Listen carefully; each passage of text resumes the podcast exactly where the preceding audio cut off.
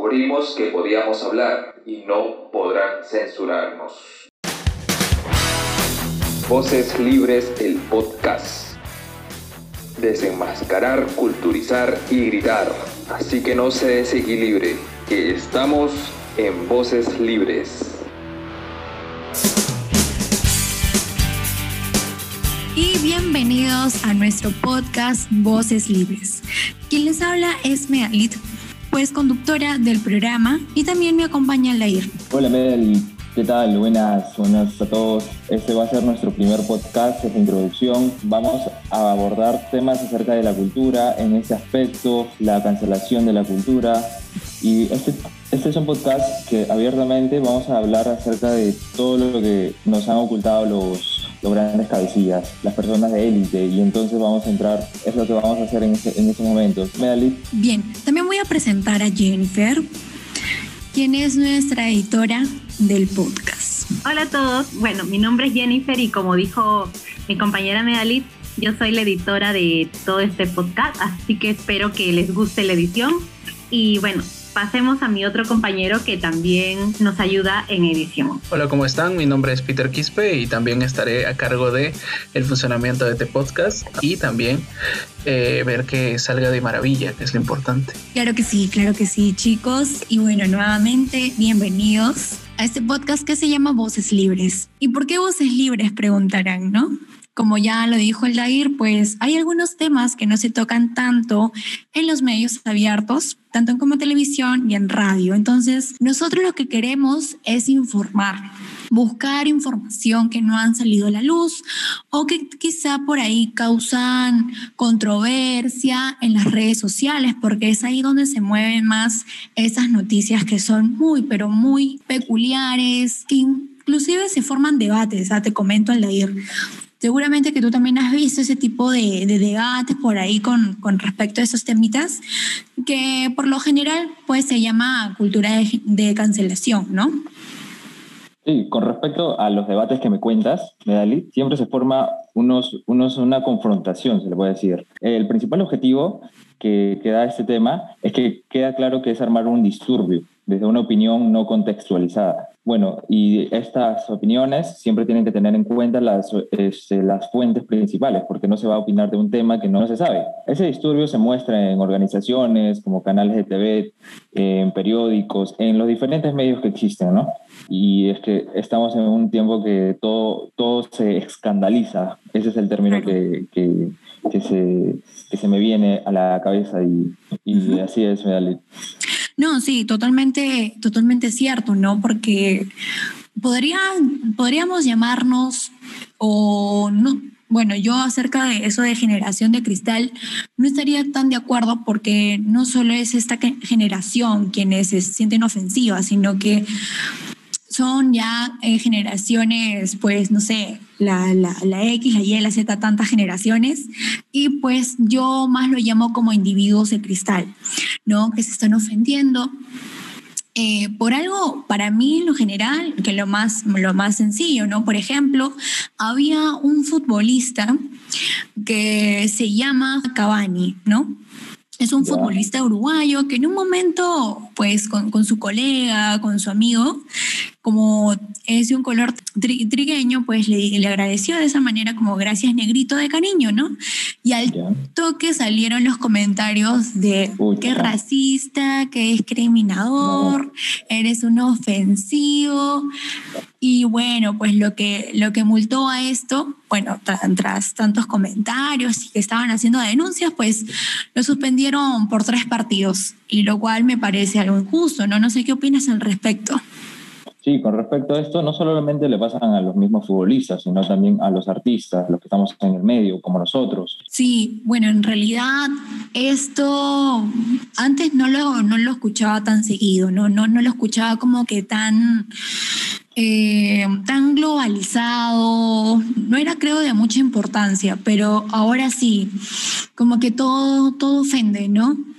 Eh, también hace poco, el año pasado, si no me parece, fue de la marca Negrita, ¿no? La marca Negrita, claro, que tuvieron sí. que, que, retirar el nombre de porque estaba negrita. haciendo, pues, racismo, supuestamente, ¿no? Entonces, pero, o sea, la marca negrita en sí nos trae recuerdos, ¿no?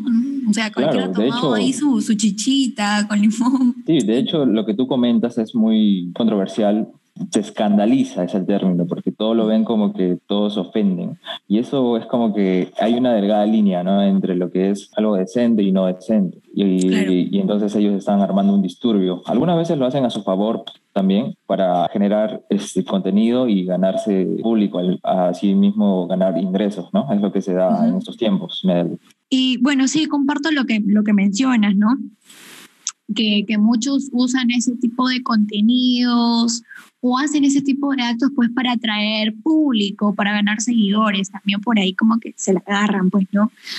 Y mira, otro caso más que te puedo mencionar, también fue muy controversial, que este sí como que llamó la atención porque fue parte de nuestra infancia, de los que hemos pues visto eh, el gatito que persigue a la gatita, ¿no? Em, claro eh, Pepe Le Pew. Y también está Speedy González, ¿no? El ratoncito, que es mexicano, pues, ¿no? Y en este caso fue un, un periodista que, realizó una columna y pues ahí comenzó a hacer unas críticas que estaban comentando la, la, violencia hacia la mujer, ¿no? Que, que también hacían como una burla al, a la cultura mexicana, porque ese ratoncito pues eh, como que paraba también a veces eh, en, en, tiempos así de alcohol, ¿no? Tomaba mucho alcohol.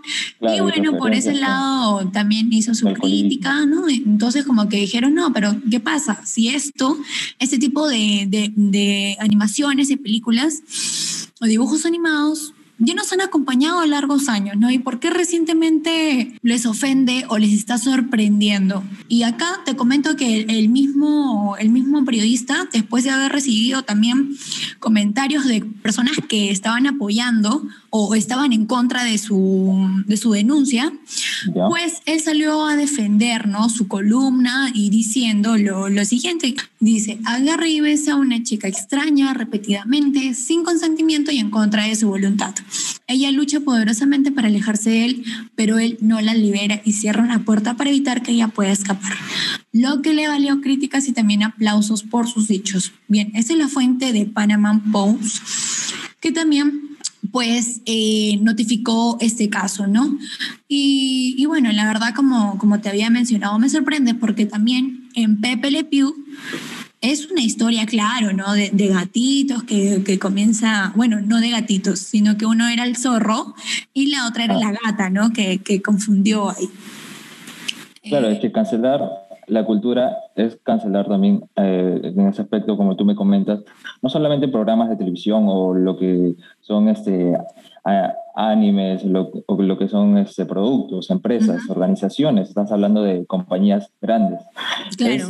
Es, este, cancelar no solo eso, sino es que estás cancelando la ideología de una persona de la cual este, puede ser un aporte para la sociedad. Hay una cantante estadounidense Sinead O'Connor, que actualmente no se escucha para nada. Actualmente nada, nadie la escucha porque hizo un acto, se le puede decir, eh, contra, contra la religión, el hecho de que rompió una, una foto del Papa Juan Pablo II en frente de, las, de un programa de televisión y eso se, se ganó el repudio, el odio. Y entonces este, las personas, eh, después de un concierto que hizo, la buchaban, entonces hizo que la odiaran. La chica cayó en depresión, hasta ahora se le, se le ve sola en sus redes sociales. Eh, hay gente que trata de apoyarla y gente que trata de hundirla, como siempre, ¿no? Y entonces este, eso es la cancelación, porque se le considera que la chica tiene un, punto de vista claro que no está a favor de la religión. Y entonces este, también